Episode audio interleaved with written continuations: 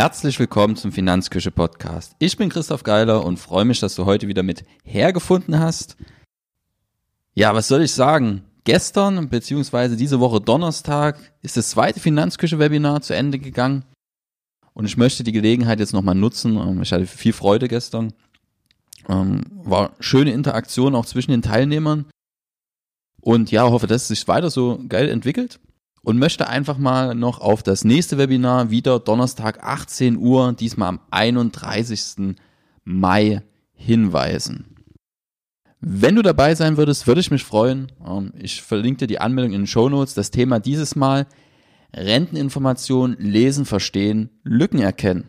Wir hatten auch schon im Podcast das Thema Renteninformation und werden jetzt einfach mal ja an Live-Beispielen durchrechnen, was die Zahlen in der Renteninformation bedeuten.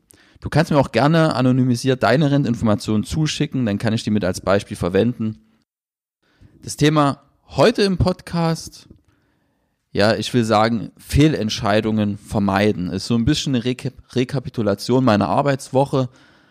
Hab ja zurzeit einige Verträge auf dem Tisch laufen, wo einiges schiefgelaufen ist und hatte auch einen Mandanten da, der von einem anderen Berater bzw. Verkäufer verunsichert wurde ja, und sowas ärgert mich, weil es einfach in der Branche Praktiken gibt, die ja nicht zum besten Kundenergebnis führen.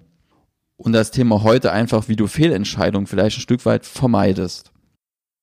Und das erste ist, ich habe hier wieder zwei Altersvorsorgeverträge liegen. Das sind Nettotarife, also abschlusskostenfreie Tarife. Und die wurden aber von ganz normalen Vertrieben vermittelt. Und das Problem ist jetzt, die müssen ja irgendwas verdienen. Und da haben die sich ganz schlaue Gedanken gemacht und haben gesagt, okay, lieber Kunde, unterschreib uns einfach eine Kostenausgleichsvereinbarung. Und nein, die kostet nicht zwei Euro, nicht drei Euro, nicht 100 Euro, nicht 500 Euro. Da haben die 2600 Euro pro Vereinbarung verlangt. Und es sind zwei Verträge mit je einer Kostenausgleichsvereinbarung. Das bedeutet, dass die Kunden in dem Fall über 5000 Euro für zwei normale Altersvorsorgeverträge bezahlen mussten. Und da werden jetzt auch nicht 1000 Euro im Monat eingezahlt, sondern rund 100 Euro im Monat werden da eingezahlt, wenn überhaupt. Und dafür über 5000 Euro zu bezahlen, dass da nichts Gutes bei rumkommen kann, ist eigentlich schon fast klar.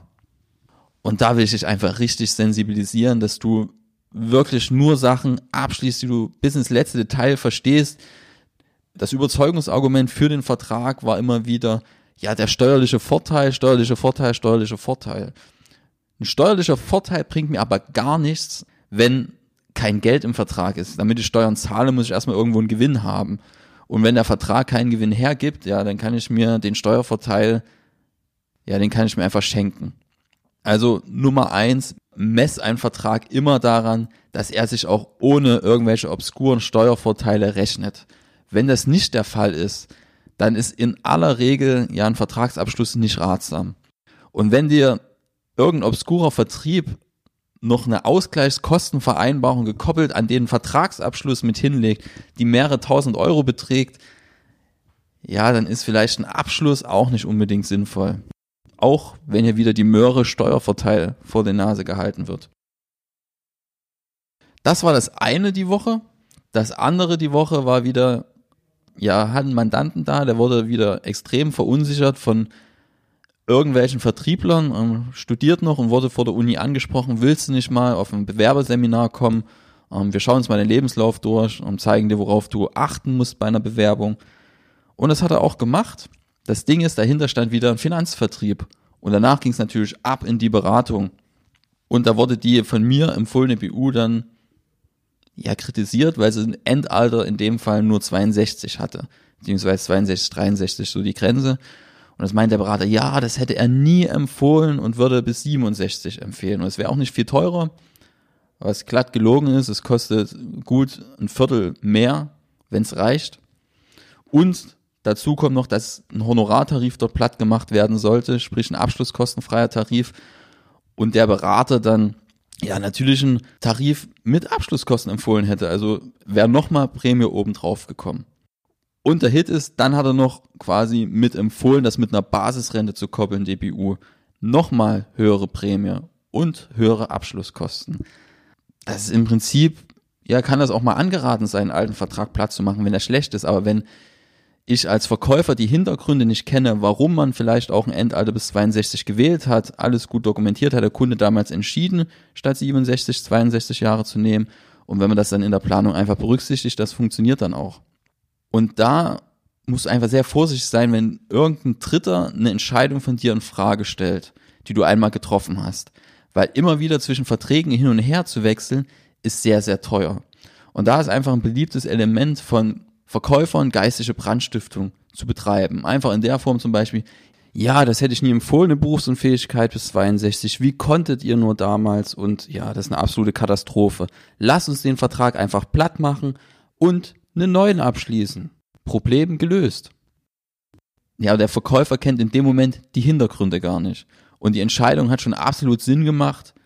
Und da hatte ich heute auch ein schönes Gespräch nochmal mit dem Mandanten. Er wird natürlich nichts an dem Vertrag rütteln, und ja, es ärgert mich aber einfach, diese Praktiken in der Branche einfach ständig Verträge Platz zu machen, zu kündigen und neue Verträge abzuschließen. Einfach, um nochmal Provision zu kassieren. Und da musst du einfach extrem aufpassen, dass dir das nicht passiert, weil ständiges Hin und Her, das ist wie an der Börse, da entstehen ständig Kosten. Und gerade bei Versicherungsverträgen entstehen derart horrende Kosten bei ständigen Neuabschlüssen in der Provisionswelt, dass sich das hinten und vorne nicht lohnt. Da können die Versicherer am Ende gar nichts dafür. Die Versicherer stellen ja nur das Produkt, an dem ständig rumgemodelt wird. Da ist dann tatsächlich der Vertrieb beziehungsweise der Berater der Schuldige im ersten Moment, aber im anderen auch der Kunde, weil der lässt es ja mit sich machen. Und da musst du wirklich extrem hinterher sein, damit du dir von irgendwelchen Dritten nichts aufschwatzen lässt, beziehungsweise abschwatzen und dann wieder aufschwatzen lässt.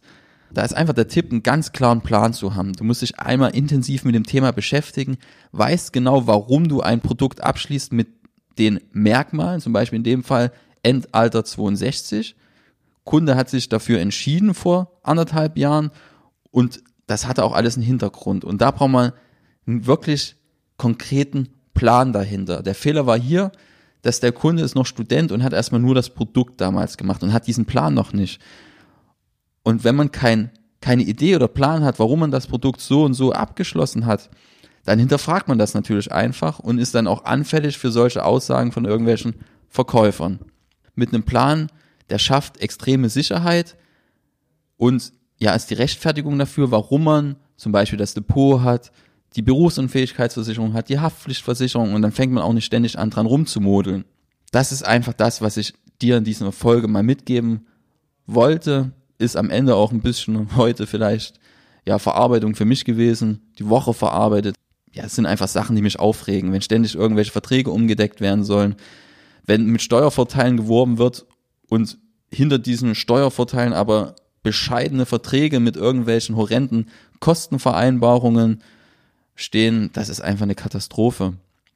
Und das gilt zu vermeiden und da einfach aufpassen.